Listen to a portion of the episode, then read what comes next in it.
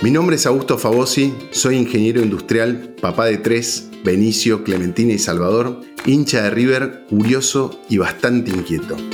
Trabajo en Oracle desde hace más de 15 años, entré como pasante, pasé por muchas áreas y varias posiciones hasta llegar a vicepresidente senior de ventas para Latinoamérica. Lo mejor de mi trabajo es estar en contacto con clientes de todas partes de Latinoamérica que tienen problemas totalmente distintos entre sí y que nos buscan con el mismo objetivo, transformar y mejorar su negocio. Eso y mi inquietud me llevaron a querer lanzar este podcast. Así que te doy formalmente la bienvenida a Charlas al Margen, un espacio para conocer a personas que de distintos ámbitos cuestionaron la forma en que se hacían las cosas y las cambiaron, o al menos están en ese proceso. La oficina de ONU Mujeres en Argentina ya tiene 5 años y la primera persona que encendió las luces y puso manos a la obra para llevar una mayor perspectiva de género a todos los sectores productivos fue Verónica Baracat, mi invitada de lujo en este episodio. Hoy, Vero lleva adelante el programa País, que tiene una fuerte impronta en la inclusión laboral de mujeres y su desarrollo económico con un objetivo claro, que sean más las mujeres a lo largo y a lo ancho de la pirámide laboral argentina. En este episodio, Negocios con Perspectiva de Género, con Verónica Baracat, coordinadora del programa País de ONU Mujeres Argentina.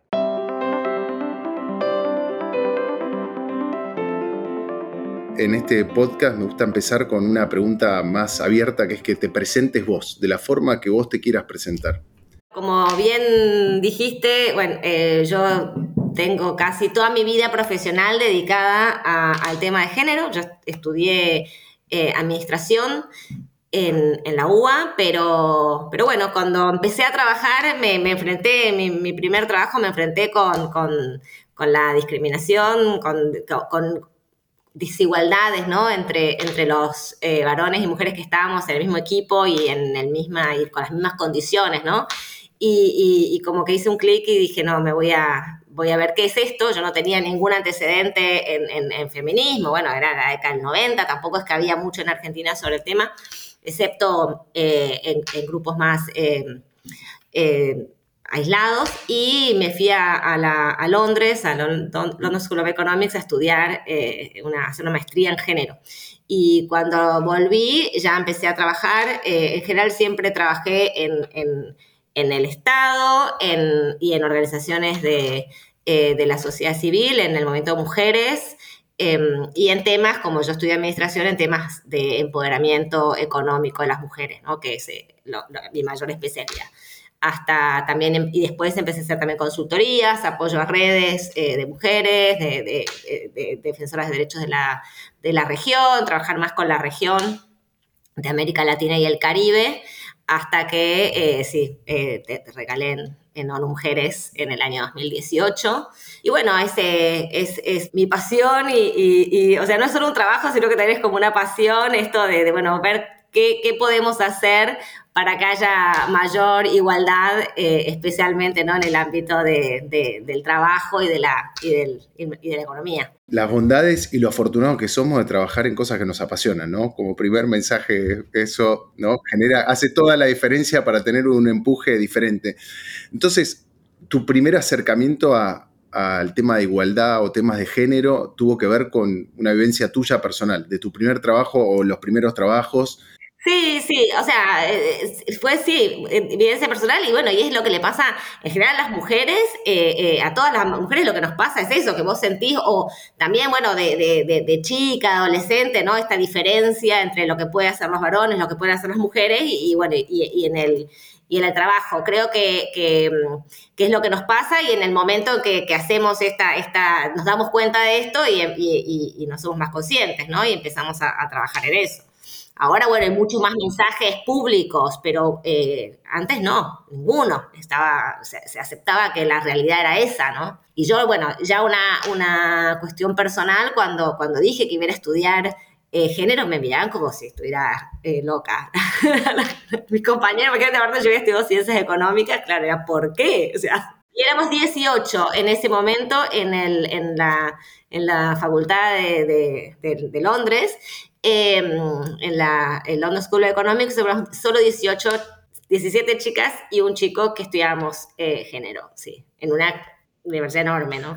Sí, Viste, pasan esas cosas que, uno no puede criticar, viste esa frase, uno no puede criticar las medidas o, el contexto de, no sé, los 90, eh, tenés con la mirada de hoy y eso también es lógico, es cierto, pasa con los padres, pasa con familiares, pero en algún punto en esa época era como, ¿no? Lo que dijiste, ¿por qué vas a hacer esto si vos estudiaste economía? Como si fuera algo menor, ¿no? Como si fuera, me voy a especializar en algo que no tiene importancia.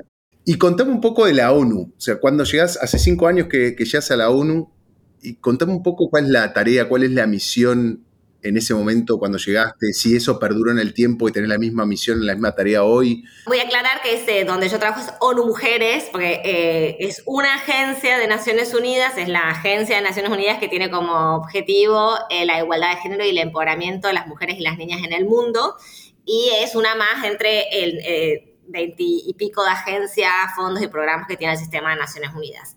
Yo entré a trabajar en 2018 en, en Argentina, todavía no estaba la oficina Argentina abierta, eh, estaban en, en, en, eso, ¿no? en las negociaciones previas, a mí me contrataron para coordinar eh, el programa Ganar, Ganar, la igualdad de género es un buen negocio, que es un, era un programa que implementaban ONU Mujeres junto con la Organización Internacional del Trabajo y eh, financiado por la Unión Europea, bastante grande, regional, que, eh, que iba a estar en, en seis países, además de Argentina, en Chile, Uruguay, Brasil, Costa Rica y Jamaica el objetivo del programa obviamente era eh, trabajar eh, género en el sector privado, promover eh, una mayor participación de, mujeres en, las empresas a través de una herramienta que tienen las mujeres que son los principios de empoderamiento de las mujeres y también promover redes entre mujeres empresarias y de, la Argentina y también en relación con las mujeres empresarias de la región, de los otros países y de la Unión Europea.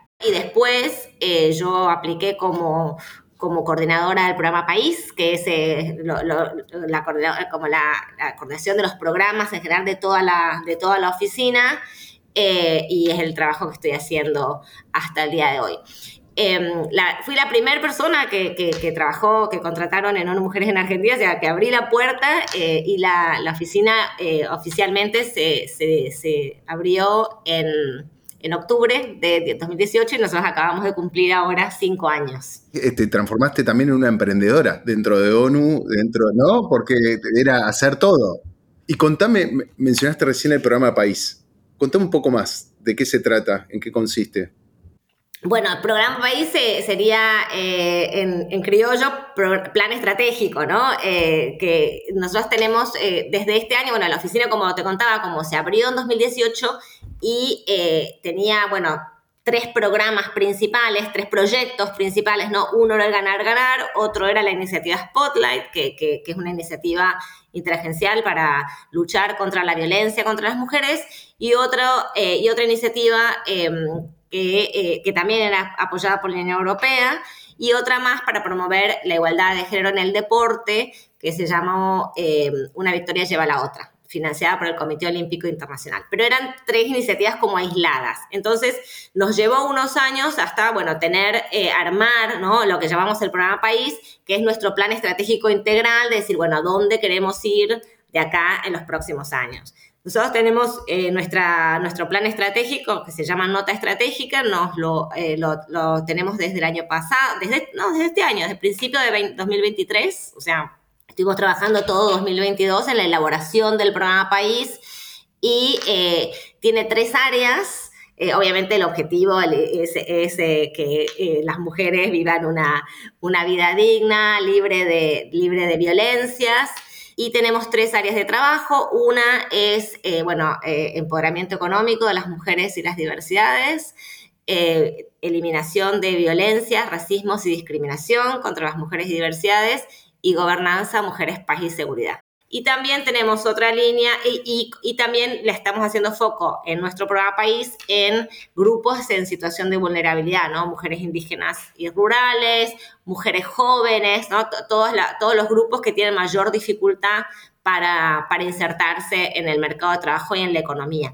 Y la otra línea en la que trabajamos se llama en el nivel de política pública, ¿no? porque pensemos que el, objetivo de Naciones Unidas, no solo de ONU Mujeres, es ayudar a los estados eh, eh, a, lograr estas mejoras. Entonces tenemos mucho trabajo en tema de política pública para em, generar eh, evidencias, datos y, dar asistencia técnica a los estados para que, para que generen los programas, las leyes que puedan ayudar a las mujeres. Entonces, Ahí tenemos mucho trabajo, por ejemplo, en el tema de, los cuidados, ¿no? o mujeres eh, junto con CEPAL y, bueno, y el sistema de Naciones Unidas promueve eh, sistemas integrales de cuidados, porque entendemos que la, falta de cuidados es una de las principales barreras que tienen las mujeres para ingresar al mercado de trabajo, entonces tenemos una línea muy grande de trabajo ahí.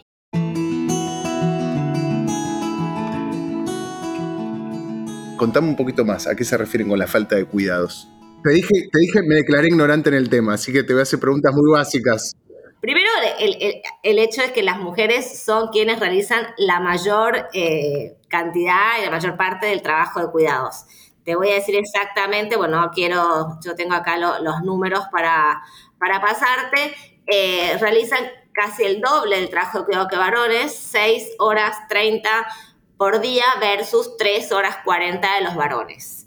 Y lo que es más triste, porque esta es la información de la última encuesta de uso del tiempo que se hizo el año pasado o, 2021. Eh, la anterior había sido en 2013 y no cambió. O sea, no es que, o sea, nosotros hablamos, se habla mucho más del tema, eh, estamos mucho más conscientes todos y todas de, la cuestión de la igualdad, pero las mujeres siguen haciendo eh, la, misma, la misma cantidad del doble del trabajo de cuidado. Entonces, esa es, eh, y eso es eh, la principal barrera para, para, insertarse en igualdad de condiciones en el mercado de trabajo, porque si no tenés tiempo y todas estas responsabilidades. Entonces, por un lado, eh, hay, una cuestión que, hay que trabajar, que es esto que hablábamos, ¿no? ¿No? La corresponsabilidad con, los hombres, o sea, que los hombres hagan más del trabajo, y por otro lado, que, y se entienda que la responsabilidad del cuidado no es una responsabilidad ni de las mujeres ni de las familias, sino que es una responsabilidad de toda la sociedad, ¿no? Por eso se habla de, la sociedad del cuidado, em, que tiene que estar repartida, ¿no? Dentro de la familia, obviamente, entre mujeres y hombres, pero también con el Estado, con el mercado, con el, sector privado y con la sociedad. Entonces, eh, por un lado está toda la cuestión ¿no? de, las licencias que ahora están en debate en el Congreso, eh, que obviamente si los hombres tienen dos días de licencia, eso ya eh, es el Estado le está diciendo a los hombres, ustedes no son responsables, ¿no? Entonces, eh, eso tiene que cambiar. Em, después, la, infraestructura y los espacios de cuidados, ¿no? En nuestro país tenemos mucho, mucho faltante de infraestructura y de espacio de cuidados para de cero a tres años, porque todavía no es parte de la de la educación obligatoria, ¿no? Entonces, eh, eh, hasta los tres años, entonces, eh, si no, lo, si no la, madre no tiene quien, con quién dejar al chico, no tienen, no tienen dinero para pagar una, un jardín maternal, bueno, ya no puede entrar al mercado de trabajo o tiene poquísimo tiempo. Y después, bueno, la educación primaria sigue siendo la mayoría de cuatro horas. Entonces, también tiene que extenderse para cubrir, o sea, se tiene que asegurar que, se pueda cuidar a, los niños, niñas, de los 0 hasta los 12 años por lo menos, todo el día. Y es un tema que me interpela bastante. Nosotros en Hora que le ampliamos mucho la, licencia de paternidad y creemos que son muchas las cosas que van resolviendo el tema y ahora en un ratito seguramente vamos a hablar de los tiempos, ¿no? Porque son un poco alarmantes cuando vos decís, bueno, ¿cuántos años faltan? ¿Cuántos siglos faltan si seguimos a este ritmo para lograr la igualdad? Pero ese es uno de los temas que me parece relevante, ¿no? Vos ves los países nórdicos en, la igualdad, en las licencias de eh, paternidad, maternidad, em, o en adopción, en lo que fuere, y me parece que, em, nada, es un foco que también dentro del mercado y las empresas privadas podemos hacer una diferencia. ¿A qué me refiero con hacer una diferencia? Sí, lo ideal es que sea por ley, pero no nos limita a nosotros que no esté la ley, no nos limita de que no hagamos lo que creemos que es correcto. Obvio, obvio. Y en realidad, sí, eh, eh, las, empresas internacionales que tienen casas matrices, eh, en, especialmente en Europa, tienen ya esas políticas y han extendido las licencias. También muchas empresas argentinas. El tema es que en Argentina tenemos dos problemas principales. Uno es, bueno, nuestra situación económica, que siempre, ¿no? Tenemos las urgencias, entonces las empresas eh, las pymes especialmente están en, modo supervivencia y eh, entonces, bueno, esto siempre lo ven como algo que no es tan urgente, ¿no? Y por otro lado, la cantidad de trabajo de trabajadoras y trabajadores informales que hay en, Argentina, especialmente hay más mujeres, ¿no? Otra, otra de las brechas y desventajas de mujeres es que son mayoría también en el trabajo informal, eh, que hace que esas licencias las tendría que cubrir el Estado, porque no tienen, no, no, están en la seguridad social, ¿no? La seguridad social es la que cubre las licencias en, en el caso de los trabajadores formales.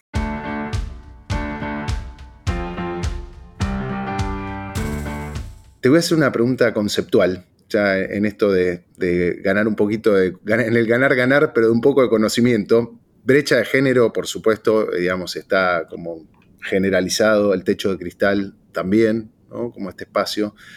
Ahora, este concepto de la transversalidad en género. Contame un poco de qué se trata. Eh, sí, aparte es una palabra rara. Lo que significa es eh, instalar, en inglés se dice gender mainstreaming, o sea, eh, que es como, como instalar como una normalidad de género, ¿no? y en español lo hemos traducido como transversalidad. Básicamente es que el tema de género atraviese todas las áreas y todos los sectores, ¿no? Eh, entonces, por ejemplo, tenés, porque normalmente se, creía que, no sé, la, macroeconomía es neutral, ¿no? Entonces, eh, no, no, importa, ahí no tiene género. Y en realidad después, si vos estudias el tema, te das cuenta que las decisiones macroeconómicas tienen impactos diferenciados en mujeres y en hombres. Entonces, la transversalidad en este caso sería, ¿no? Hacer esto. Eh, cada vez que vas a tomar una decisión o, determinar una política pública o lo que sea, bueno, cuál es el impacto sobre mujeres y sobre hombres y cómo haces para asegurar que, eh, que no sean negativos o que tengan impactos positivos. Em, en, eh, eh, también, por ejemplo, en, las políticas sectoriales, ¿no? Hay mucha, mucha experiencia en, estos últimos años Em, en, por ejemplo, especialmente ahora que me hablas de, Oracle, en, el sector de economías del conocimiento, que son sectores que son muy masculinizados, bueno, cómo hacer para que se contrate más mujeres, ¿no? Entonces, eh, eh, también eso es transversalizar, ¿no? O sea, es ir eh, viendo cómo la, la cuestión de género atraviesa todos los sectores, aun cuando sean sectores que aparentemente no, no, no debería, no, serían neutrales o no tendrían nada que ver, ¿no? Como se puede decir. Y ahí hay algunas iniciativas que hicimos que, resultaron bastante interesantes. Hay una que me gusta mucho, em, que son las postulaciones positivas, ¿no? Es decir, cuando nosotros sacamos un posteo al mercado para contratar a alguien, lo hacemos preferente para mujeres. O sea, no, no significa que, no puedan postularse hombres, sino que lo hacemos preferente para mujeres. Y no recuerdo el dato, pero realmente fueron varias X más de mujeres postulándose. Yo no me acuerdo si fueron 5, si fueron 7, si fueron 8 veces más de mujeres postulándose a esos roles, simplemente por decir ¿no? que, bueno, esperamos eh, postulaciones de mujeres. Solo con eso.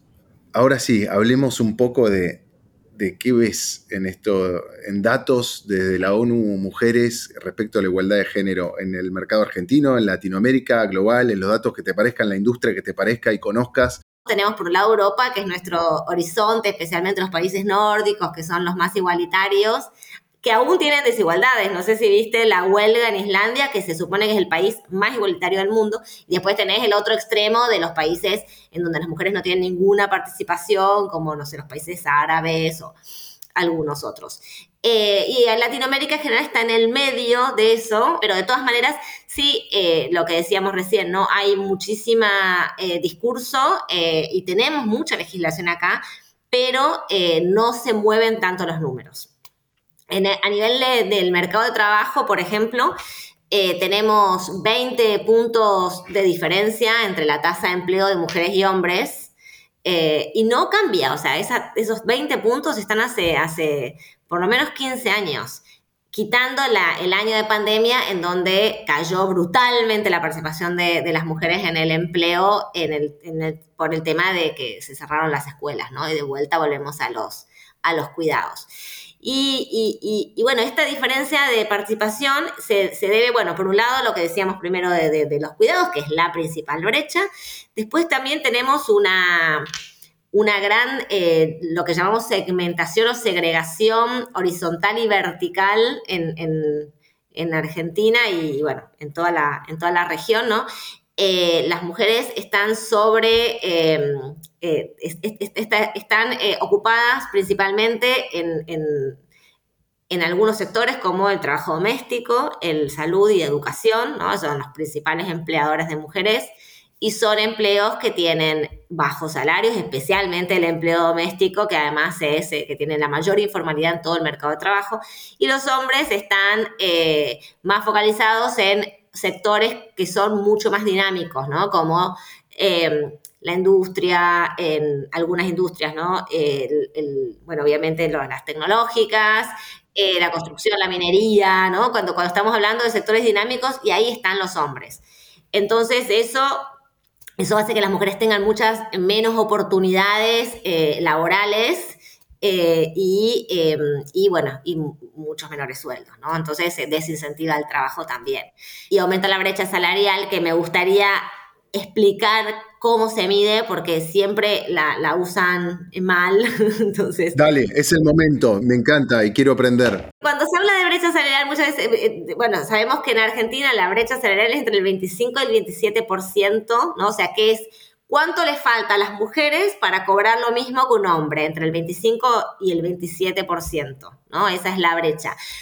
Pero a veces se confunde y se cree que hablamos de el mismo sueldo por el mismo trabajo, ¿no? Como que a las mujeres por el mismo trabajo se les paga un 25-27% menos, que eso no es así. O sea, obviamente hay, hay eh, eh, sectores en donde sí sucede, especialmente cuando hablamos de los eh, cargos más altos en donde se negocian personalmente, ¿no? En las empresas y tiene mucho que ver con los beneficios, ¿no? No sé, que a un hombre le den el auto eh, y a la mujer no, y cosas así. Bueno, y también cuando se negocia, en, los, lugares donde se negocia mucho el sueldo persona a persona es donde existen estas brechas. Pero en la práctica, cuando es el mismo trabajo, es el mismo sueldo, ¿no? Especialmente si hay sindicatos de por medio, es así. Ahora bien, lo que sucede es que las mujeres no tienen el mismo puesto que los hombres, un poco por todo, o sea, la, brecha salarial se mide por el promedio de los ingresos de las mujeres en relación con los ingresos de los hombres. Entonces, como las mujeres trabajan en sectores que pagan salarios más bajos, ese promedio les da mucho más bajo. Es por eso, no es porque, entonces, eh, y es muy importante decir eso, porque eso se replica en sea, se replica a nivel de nuestro país, eh, a nivel de la economía en su conjunto, pero también se replica al interior de las organizaciones. Eh, por ejemplo, en una empresa, lo más habitual es que las mujeres estén em, mucho, trabajando mucho más en, eh, en, marketing, en recursos humanos, ¿no? en, la parte de apoyo. Eh, que son los sueldos más bajos, y los hombres en finanzas, en operaciones, en, más el core de, la, empresa, que tienen los sueldos más altos y que tienen las mayores posibilidades de, em, de ascensos. Entonces, también esa decisión de a qué área se le paga el sueldo no es neutral, no es que vale más, ¿no? O sea, y, es muy importante analizar eso. Nosotros tenemos una herramienta eh, que tiene que ver, que, es para analizar esto, ¿no? El salario. Y la herramienta toma los principios de la Organización Internacional del Trabajo, ¿no? Del, del valor del trabajo y obliga a las empresas a repensar, ¿no? ¿Por qué eh, una eh, asistente administrativa, que en general es mujer, cobran menos por hora que un operario eh, que, es un trabajo que, ¿no? que tienen como el mismo nivel de responsabilidad o no. Entonces, realmente, ¿no? porque en general lo que sucede en nuestra economía es que cuando un hombre ocupa un puesto, ese puesto vale más. Entonces, eso es lo que hay que romper. Entonces, eh, es muy importante entender qué significa brecha salarial, porque si no, se confunde. obviamente te van a decir, no, acá ganan las mujeres y los hombres, no, le pagamos menos a las mujeres. Le pagan menos. O sea, no hacen el mismo trabajo, pero le pagan menos por ser mujeres. Y eso es lo que hay que reflexionar. O sea, en una compañía, digo, para hacer un análisis, entiendo que esto es a nivel mercado y a nivel todas las industrias, pero en cualquier compañía que nos estén escuchando, es sumar los salarios de las mujeres, sumar los salarios de los hombres y promediar y entender ahí dónde está la brecha. No tiene que ver con el mismo rol. Exacto, y lo que seguro va a pasar es eso, que los sectores donde están las mujeres eh, tienen salarios más bajos. Bueno, aprendí algo nuevo. Además de tener una, buena charla, aprendí algo nuevo.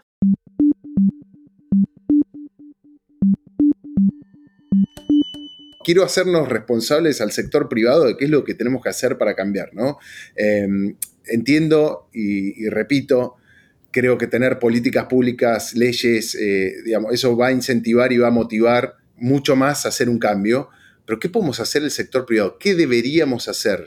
Bueno, el sector, lo, que nosotros promovemos, ¿no? Que firmen los principios de empoderamiento de las mujeres, que son siete principios eh, que promueve ONU Mujeres con el Pacto Global de Naciones Unidas para transversalizar, si querés usamos el, nuevo término, la, igualdad de género a lo largo de toda la operatoria de, una empresa. ¿no? Entonces, normalmente las, las compañías empiezan eh, su camino a la igualdad de género eh, a través de demandas de las mismas mujeres, ¿no? De mayores espacios para em, flexibilidad para poder cuidar, ¿no? Lo que estábamos hablando primero, eh, y, políticas que, promuevan a las mujeres. Pero lo que, lo que pretenden los webs, estos principios, es que atraviese toda la empresa, ¿no? Eh, hasta aún estas áreas cuando, que, decíamos que creemos que no tiene nada que ver. Entonces, bueno, tienen, eh, son siete principios como te comentaba. El primero es el compromiso de la compañía. No sé si promovemos, no necesariamente tienen que ser cupos, pero sí objetivos de, de, logro, ¿no? O sea, em, porque si no es muy difícil, ¿no? Decir. Y, para, y dame tu opinión de cupos, ¿eh? Porque es una discusión y me gustaría escucharte. Para mí los cupos sirven, obviamente. O sea, están, eh, eh, eh, o sea, parte de, la mala prensa de los cupos, pues tienen mala prensa, es, es de vuelta los estereotipos de decir, ah, porque van a entrar las mujeres que no están capacitadas, ¿no? como si fuera que los hombres siempre están capacitados. Eh, o que no hay eh, nepotismo entre hombres, solo cuando se trata de mujeres. Em, pero los cupos sirven, los objetivos también, ¿no? O sea, como, como se lo plantee y lo que les sirva a cada empresa, pero algo tiene que haber, ¿no? decir, bueno, queremos llegar al 30%, al 50% de mujeres en tal plazo, como ir avanzando, eso, eso es fundamental, que ese es el principio 1, después el 2, 3 y 4 son los que tienen que ver con recursos humanos, y acá también, ¿no? Eliminación de violencia laboral, de violencia de género en la, en la, en empresa, em, posibilidades de carrera, trabajar en esto de los sectores masculinizados, ¿no? O sea, em, yo, yo hecho mucho con eso, ¿no? De, de, tenemos que romper esta, esta, estas paredes, ¿no? De, eh, que, que, son tan fijas entre lo que puedas. Además del hecho que están lo que se llama las paredes de cemento, ¿no? Que, que puedan moverse a áreas que, que, normalmente no están las mujeres. Y eso es dificilísimo. Yo creo que es más fácil que haya mujeres eh, directivas que que haya mujeres, muchas más mujeres en la minería, ¿no? O sea, como que eh, eh, son sectores eh, que, porque, porque requieren muchísimo trabajo de, toda la empresa para poder cambiar esas estructuras tan, tan rígidas.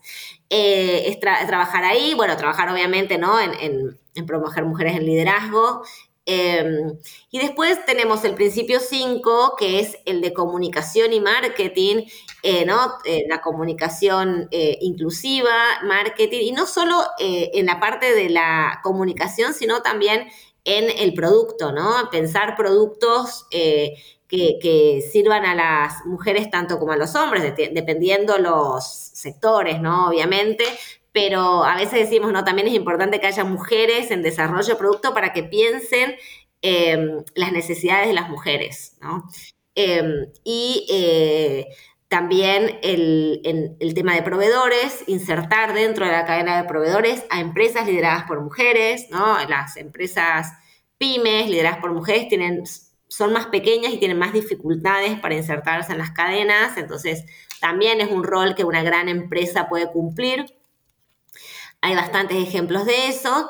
Y después también todo el trabajo que hacen las, empresas en temas de, comunidad, de sostenibilidad, que también tenga enfoque de género, ¿no? Eh, y que se lo tomen como, bueno, podemos promover el emparamiento de las mujeres a través de...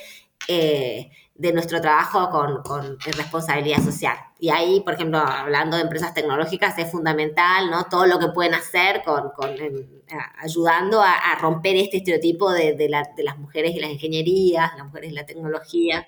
100%, y ahí trabajamos mucho. Bueno, nosotros tenemos, nuestra CEO es mujer, es Afra Katz.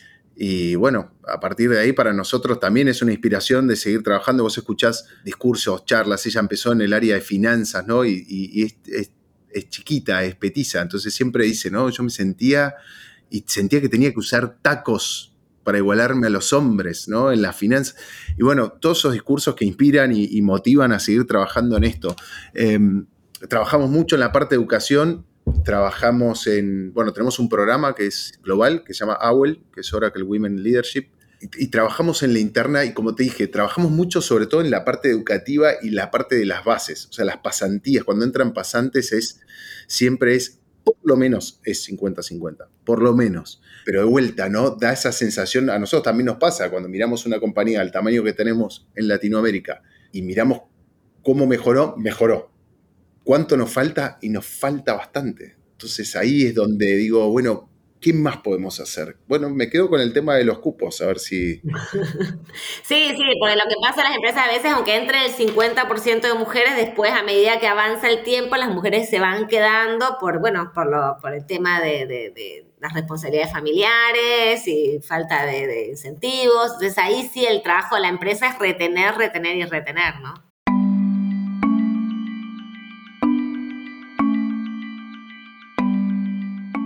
Pero te hago una última pregunta. ¿Qué, no sé si ponerlo como sueño, deseo u objetivo tenés de acá en adelante, estos próximos dos, tres, cuatro, cinco años, lo que quieras?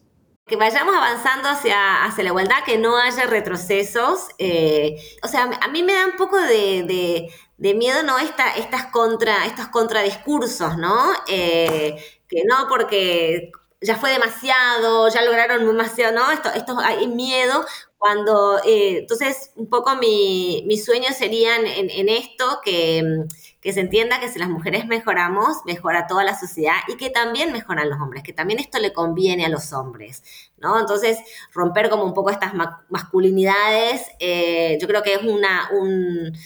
Em, para una mujer también es un desafío empezar a trabajar mucho más en masculinidades para poder romper también estos, estos discursos que, son súper nocivos y que pueden llevar a, retrocesos, ¿no? Sí, creo que es como que cerramos esta charla con algo que arrancamos, ¿no? Que tiene que ver, creo, mucho con el tema de la ignorancia, de conocer más, de no tener miedo a ese cambio. Y hablaste algo, ¿no? De romper algunos paradigmas también del lado masculino. O sea, a mí, yo tengo tres hijos chicos y bueno, es un dolor, ¿entendés? Por ahí no estar tan cerca de ellos como puede estar mi esposa, eh, o no estar tan al cuidado de decir, uy, me armo un cronograma para decir, viajo bastante, entonces cuando estoy acá me armo un, cronograma para decir, bueno, lo llevo al colegio y hay veces que no puedo, y es un dolor también. O sea, la igualdad de género ayuda, es, ganar, ganar, ganar. Tal cual, eh, tener ese espacio y poder decir que no, y los hombres a veces se sienten que si dicen que no para cuidar, eh, quedan mal, ¿no? Entonces, bueno, romper esas, e, e, eso me parece que es, que es fundamental. Que una charla sobre perspectiva de género termine con el punto puesto en masculinidades confirma que este no es un tema solo de mujeres. Está comprobado que una mayor diversidad no solo mejora los negocios, sino que también impulsa la calidad de vida de todas las personas en el presente y por ende en el futuro. Pero para que esto suceda necesitamos hacer más y más rápido, con iniciativas propias y transversales que permitan que cualquier persona pueda acceder al espacio laboral que desee, sin techo de cristal y sin viejas paredes de cemento. Todavía hay mucho por hacer y sobre todo mucho por aprender. Si llegaste hasta el final y te gustaría conocer más sobre mi trabajo y contenidos, me encontrás en LinkedIn como Augusto Fabosi. Ahí también puedes suscribirte a mi newsletter Notas al Margen, un espacio de reflexión y catarsis, sobre temas que me interesan y sobre las curiosidades y tendencias del mundo tech. Este fue el último episodio de Charlas al Margen, por ahora. Gracias por sumarse del otro lado y por el feedback. Espero que estas conversaciones los hayan inspirado y dejado ideas nuevas para poner en práctica. O al menos estén en ese proceso. Hasta la próxima.